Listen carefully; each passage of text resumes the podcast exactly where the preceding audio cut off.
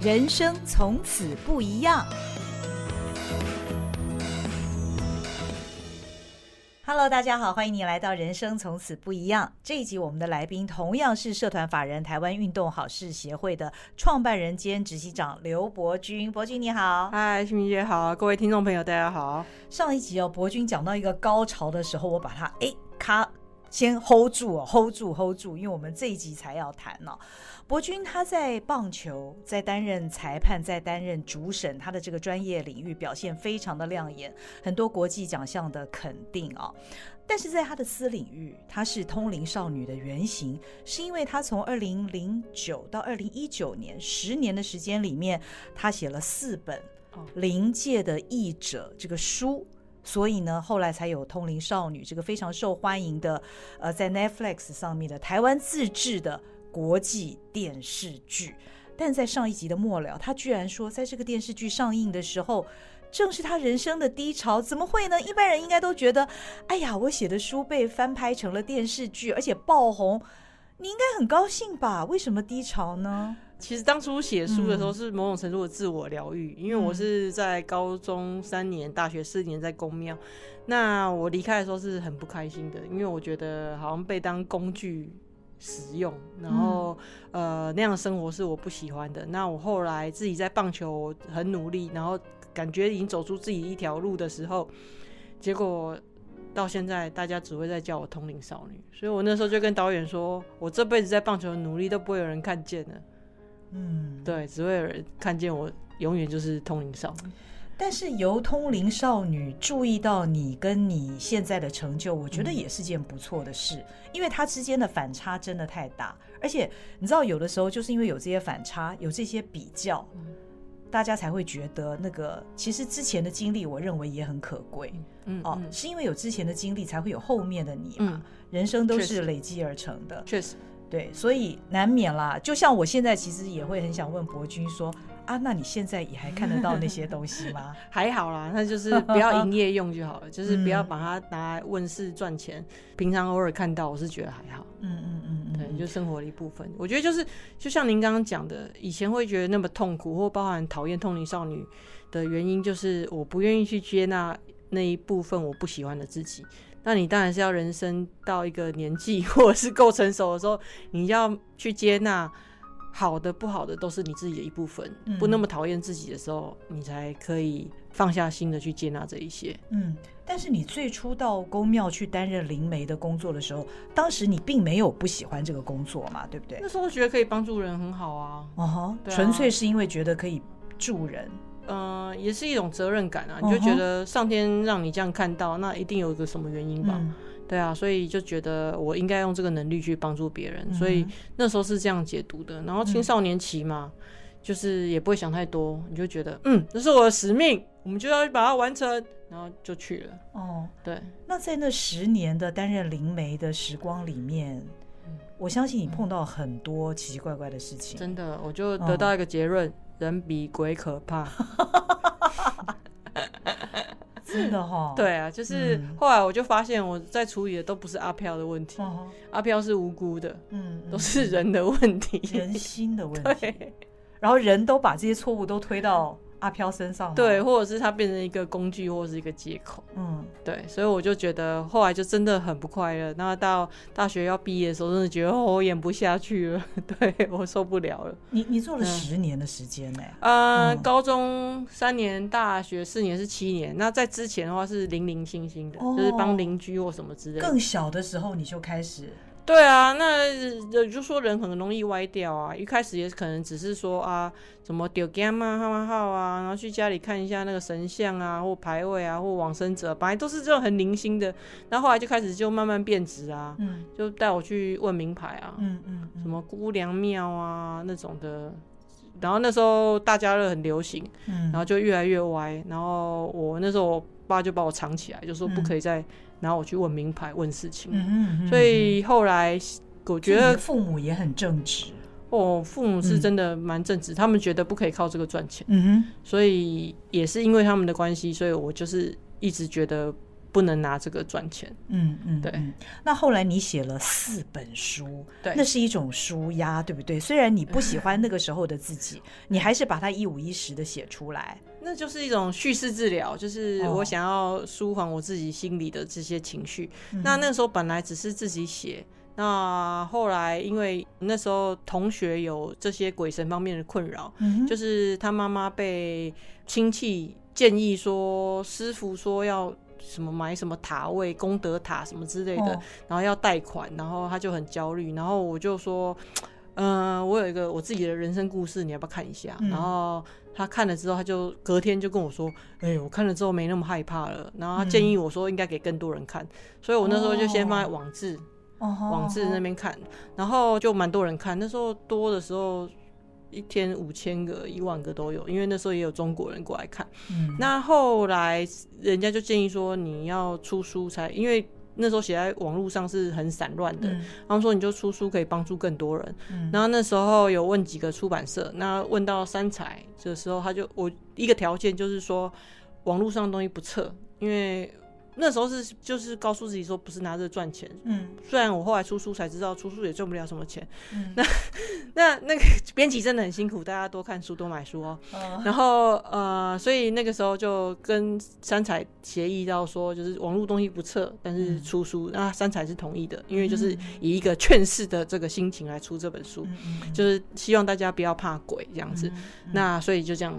才才才出书的，嗯嗯嗯，后来又被拍成了电视剧，啊、这个都是你刚开始没有料想到的。无心插柳，柳成荫啊，对，这个故事可以讲吗？就是，哎、欸，可以啊。OK，就是。啊当时我出了第一本书之后，就是有一个导演叫陈和云，那时候在念台艺大的硕士班导演组，然后他看了那个我的故事之后，他就写信问我说可以帮他，他要那个他觉得他有个课堂作业要写一个剧本，他觉得故事很有趣，然后问我说可不可以改编，然后我就说好啊，你就看怎么怎么改编这样子，你就就是协助他完成他的课堂作业啦，就是分享一下我的日常生活啊，然后修改他的剧本。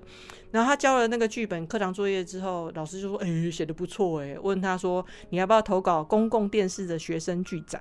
哦、然后他就问我可不可以。然后我说：“学生剧展干嘛？”他说：“他如果拿到五十万，他就可以拍短片，拍了短片他可以毕业。哦”然后我，我那时候就说：“啊，拍短片，那这样人家就知道我是谁，发生什么事了呢？”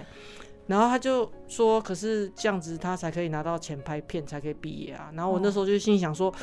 公共电视应该也不会很多人看啦，对不对？应该课堂作业就是大礼堂播一播就好，应该没事吧？那好吧，就拍吧。然后那时候还跟出版社也协调说，大家都不要收钱。哦、我们还有去当零演呢，就是以一个协助学生的心情，然后完成这个毕业作品。哦、然后没想到播出来之后，诶，大好评哎，这样子。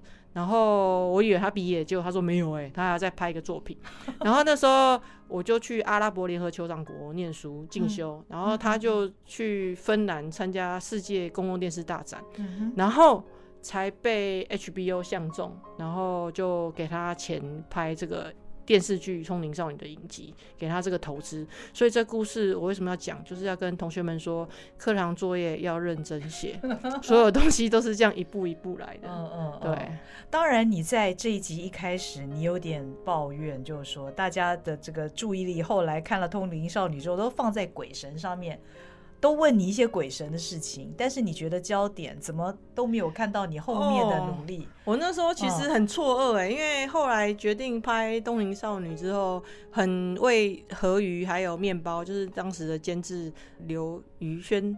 很开心，因为就觉得这群年轻人，你知道，平均年龄不到三十岁，可以拍出一个亚洲的影集，嗯、表示我们台湾就是属于国际的啊！这些事情我们做得到。我、嗯、我我很不喜欢人家说台湾鬼岛，台湾年轻人没有用。嗯、我欠栽培你啦，我跟你讲，不用自己看衰自己啊。然后我觉得那时候就转个念，就觉得很开心，就是我们台湾的作品，台湾年轻人可以这样做到。然后那时候也是觉得说，不管这片子拍的好不好。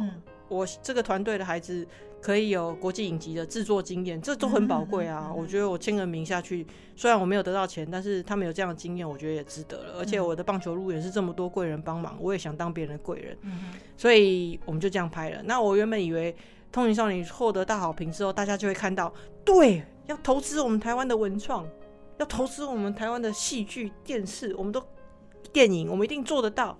然后人家韩国都去奥斯卡了，我们还在。哎，后来就是有很失望，因为后来就是哎、欸，怎么后面焦点变成在我身上？嗯，我不应该是这个焦点，我觉得焦点应该是放在这群年轻这么有才华的年轻人，嗯，可以制作出这样的影集。嗯，所以博君看事情一直都是很长远的一个眼光，很开阔的角度，我觉得。哦，因为大家想象，你如果曾经在宫庙服务过，那你可能可能会觉得自己很了不起哦，因为你能够做到一些凡人做不到的事情，你可以帮助人，甚至于你可以敛财。说真的，嗯，做这一行确实修很金没欠小，锅边靠水。我目前还没有找到找到找到，对对对对对，我就是觉得，哦、就如果真的要。要真的要做也不是不行，但是付出的代价对我来说太大，那不是我要的东西啊，那不是我要的生活，而且我觉得那个能力也不应该是这样来在在在使用。嗯、那宫庙，我觉得你既然你看过鬼，或者是说，我觉得在宫庙最大的收获就是你会送很多人走。因为都他不会是开心的事情找我们嘛，对不对？不会讲说，哎，我赚了很多钱，师傅啊，我想要去，就你可以帮帮我看一下为什么我这么好运呢？不会，通常都是生老病死，然后各种的不顺，然后各种的悲伤，然后尤其过去找到我大半都是跟死亡有关系，所以我常常讲啊，大学毕业都还没有牵过男人的手，只有牵过死人的手，牵很多。我虽然那时候年纪不大，可是我就告诉我自己说，我希望我走的时候不要像他们一样这么多的后悔。嗯，我希望我走的时候，就是告诉很开心的说，哎、欸，我好像都尽力了，我都努力了，而且我能帮别人的时候都帮了，我好像没有什么后悔的这样子。我希望我是这样，那这是我在公庙学到最多的，嗯，最宝贵的一课。那个时候你在公庙服务，但是其实你自己有你自己的兴趣，那时候你早就已经爱上棒球了嘛，对不对？嗯、但是灵媒跟棒球裁判这两个身份是没有重叠的。当棒球裁判大概是零六年，那时候已经离开离、oh. 开公庙了。OK，对，oh. 那所以我当开始当裁判的时候很辛苦啊。嗯、那大概是也是大概两三年之后才慢慢的就是稳健顺利，然后被接纳。嗯、然后那时候我觉得很开心，跟我爸妈讲说：“你看，在我努力多年之后，我觉得裁判界已经接纳我了。”然后我妈就泼我冷水，我妈就说：“人是人家知道你会通灵，你会棒胡瓦啦，你不要想太多。”你爸妈也很有趣。那上一次提到，呃，你在《通灵少女》这个剧集上映的时候，你人生的低潮，AIT 给了你一个机会，哦、其实它对你的人生也产生一个很大的影响，根本就是质变呐。嗯、对，因为我在那个时候，二零一七的时候，我心里还是想的都是想要成为好的棒球裁判，嗯、我就是想要留在球场上。嗯、可是那时候真的，呃，环境也。就是我也没有太多比赛的机会，然后你也感受到那个体能的慢慢的那个衰退，你也开始自我怀疑，嗯、然后呃，因为通灵少女的关系，你就觉得。我一一辈子想要逃避的东西，他现在又拉在所有人的面前，这样子，所以那时候很低潮的时候，AIT 就主动联络我，他说他们有一个叫做 Global Sports Mentoring Program，就是 GSMP 全球运动导师计划，嗯，他们全球会选十七个有潜力的呃女性运动的领导者到美国受训跟实习，那说他们使馆可以提名一个，每个国家可以提名一个，但是。呃，只选十七个，很困难。那问我要不要试试看这样子？那我那时候心里想说，反正就万念俱灰了。嗯，那时候就是不太上网，不太跟对外联络，然后就是每天埋首于工作，就是尽量不要上网，不要跟外面联系。然后他们说你要不要试试看？我说好啊，那我就全心投全意的投入这个的准备。嗯，然后因为那个要准备书面啊，还要面试。哎，我记得面试还要三关，就是跟美国那边 Skype 比。嗯，全球好像。可能有两百个人甄选吧，嗯嗯，一百九十几个甄选吧，嗯、印象中，然后就就就得到这个机会，非常幸运。那我非常幸运，就是到了美国之后，我在那里没有人知道我是通灵少女，可是光我自己在棒球裁判跟我在社工的表现，我就是一个很有价值的人，哦、所以那个对我的自信心的帮助是，这是没有办法形容的。找到了自己的价值。对，因为在以前，我就算在台湾站裁判，嗯，我听到的也是，那是因为你是女生才被看见，嗯，女生也没什么了不起啊，裁判那么多，嗯，然后你只不过是因为女生才被看见，嗯、还有你要不是通灵少女的话，你人家也不会看见你的，就是我会困在这里面。哦、可是在美国的时候，我就算不是通灵少女，我就算没有这些过去。我在棒球场上的表现也是被尊敬的，嗯、那大大的给我很大的冲拳跟自信。然后、我在那边真的很愉快，我是去 NHL 实习。然后在那边呃有很好的体验，然后他们也一直在跟我讨论说我未来可以做什么，嗯、然后就是要把我的格局看看得更再大一些，嗯、不是只是在、嗯、他们一直劝我说不是只在棒球场上，嗯、你可以再帮助更多台女性，然后甚至于在政策面、嗯、或者是国际事务的方面为台湾跟为女性做事。嗯、那我在那边学习到之后回来台湾，AIT 也有在持续做的做协助，然后给我一些建议。那我就是把运动再结合。我的兴趣跟社工的专业，然后提供这些透过运动来帮助女性的这些服务，嗯、那所以我才会在二零一九年的时候拿到那个世界奖。嗯，那也是因为拿到那个世界奖的时候，我那时候感触也很深。嗯，因为去那边之前是完全保密的，连我妈妈都不知道。哦，对，完全保密，因为你知道了嘛，如果知道之后，可能就进不去了。那呃，我进去是拿我们中华民国护照进去的。Uh. 对，那当时朋友也劝我说，那你就办个台胞证还是什么之类，万一啦。然后我就说，好吧，那你如果中华民国护照不给我进去，你就在马路上颁给我，彰显你的平等自由，我也无所谓啊。这样，不过很明显的，他们还是让我进去，而且还完成了演讲。所以我就觉得我好像可以为台湾做一些什么事情，而且也很深的感触就是德不孤必有邻啊！嗯、你要想哦，我去领奖有多少人要一起帮我保密？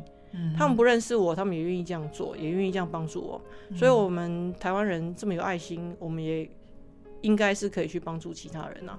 所以，呃，我回国之后。呃，当时的 AIT 主席莫健先生，他我们见面的时候，他就说，呃，台湾的外交处境很辛苦，嗯、那运动跟人权、女性都是国际上大家比较共同价值，比较不会被打压的，你身上都有，你是不是应该为国家做点什么？嗯，然后就被这个洋人这样一呛之后，我觉得哇，轮到你这个美国人 说三道四吗？我们台湾人自己也会做啦，没有啦，我是很有礼貌说谢谢啦。嗯、那那时候就深思熟虑，然后我。跟社工伙伴，我们另外两个伙伴，我就说，哎、啊，我们如果创立协会，那可是你知道，在台湾做这种，你如果做这种，我就怕万一发不出薪水会怎么样。然后我同事就跟我、嗯、另外两个伙伴就说，你半年发不出薪水，我们也做好，也也也做。对啊，我说好啊，你们都这样说，就来做啊。那还好，因为我们有宪哥，宪宪宪哥有当理事长，然后很多好朋友们。我们那时候成立协会的时候，就是列出清单，我要桌子、椅子、厨师机、电脑。然后朋友们就是，哎、欸，我捐两台电风扇，哎、欸，那个冷气，我们冷气宪哥捐的。然后就是大家凑一凑，哎、欸，办公室就起来了。对，那因为一开始还是疫情，比较比较惨一点。那不过大家也都是这样子熬过来了。我们这些年，我们上一集有提到说，扶助弱势儿少运动员之外，然后运动内衣我们帮助了十个国家，嗯、我们还有制作运动的教材，像前一阵子 Me Too 或者是霸凌，我们都有做相关的教材，我们希望可以使用，因为我还是相信教育可以改变。嗯，我现在在讲说，二零零六年我遇到说女生砸破被塞蒙球，嗯、这个椅子您砸破这鬼，我们跟他贼。现在你在听，我希望未来我在讲这个现事情的时候，孩子会跟我讲说：“听你在讲鬼故事，怎么可能？”嗯、我相信教育可以改变。我希望或许十年之后，大家在听我讲。二零零六年这些发生的事情的时候，嗯、人家会讲说，这才是鬼故事，这才是鬼故事，不是通灵少女才是鬼故事，嗯、这才是鬼故事。然后社会可以这样子一点一点的进步，所以这些进步不是用骂的。嗯，你如果发生什么社会事件或 Me Too 的时候，你站在那边骂加害人，或者是骂这个学校的时候，骂如果有用，我现在就在大联盟了。嗯，我们要做，我们要透过教育来做，所以我们也做这些的教材。那我们在国际上面的话，我们有协助去呃发行呃亚洲体坛的杂志，全英文的。那我们里面都自入性行销台湾的故事，发送给其他国家。我们第二期还有入选奥林匹克博物馆。嗯、然后我们在今年五月呢，也有办一个亚太地区台美合作的亚太地区的。论坛就是透过运动怎么帮助女性的这个论坛，那有十几个国家的参加，嗯、还办了一个是世界首创的女性体坛的摄影大赛。对，这也是一个全球首创的，就是不管在政策面、教育面或直接服务的方面来推动。嗯、那同样的，用这样子相同的价值，让周边的国家也知道说，我们台湾是很愿意协助大家一起呃改善女性的处境。嗯，我知道你有另外一个理想，就是你后来信了伊斯兰教之后，嗯、你希望能够成为伊斯兰学者。对对对，这个你要怎么达成你的梦想？我现在很努力哦，我现在在念正大宗教研究所博士班，我上个礼拜还去芝加哥发表论文啊。哦，对啊，我我我我我自己本身是后来因为呃念宗教研究所等等，然后我后来皈依伊斯兰嘛，我成为穆斯林，然后我成为穆斯林之后，当然也深深感受到穆斯林的女权之低落啊。对，那。我一直很，我一直相信神是爱，嗯，哦，就就我就记得我以前在之前疫情的时候，关于妈祖的事情，我我有讲过一句话啦，因为现在选选举的时候，妈祖也常常要被叫出来嘛，嗯，我一直相信啦，爱我们的是神，控制我们的是人，嗯哼，宗教信仰来说，应该是让我们平安，让我们觉得祥和平安，然后有力量，而不是让我们感到有恐惧威胁的，有让你感到恐惧威胁害怕，那个就不是。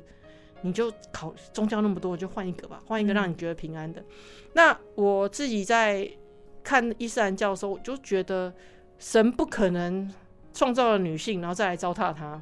嗯、你干嘛找我们麻烦嘛？对不对？嗯、那你就会发现说，伊斯兰有里面所谓那些歧视女性或对女性的限制。我倒要看看《古兰经》是怎么说的哦，所以我就哦，那我们就来念书嘛，哦，看他原本是怎么说、怎么书写的。那会开始做这件事情，也跟国际棒垒球总会有关系。嗯，因为当年他们就把我派去印尼做那个女子棒球的发展计划，在印尼。哦，那我那时候就问他说：“你叫我去干什么？我又不会打棒球。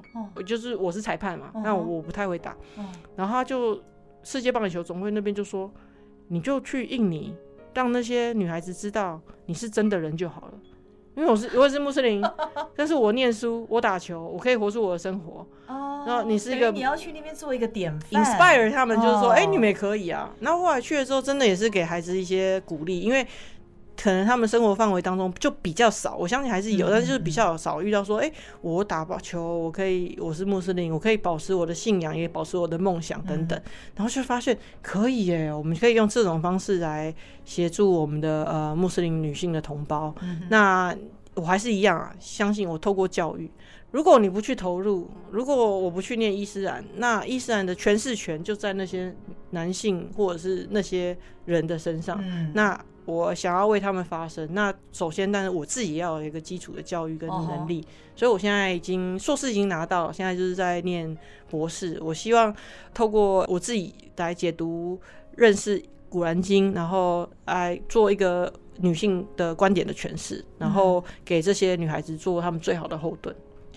你回想自己从小跟别人一般不一样的经历，一路走到今天，你是已经。研究宗教的一个即将有点像，当然还不是学者啦，但是你是研究这个范畴，你觉不觉得你的人生真的很奇妙？你一路其实你也许有很多的时机，你可能会走岔了路的，嗯，但是你没有，你一直都没有，你好像都能够看得到那个事情正确的方向，而且你有正确的认知。虽然你可能会看见很多我们看不见的东西，但是你好像并没有被那个东西给辖制。你能够非常清楚的辨别什么是对或错，以及神是爱的这件事情。这就是我想到为什么，这就是我们人跟畜生不一样的地方啊！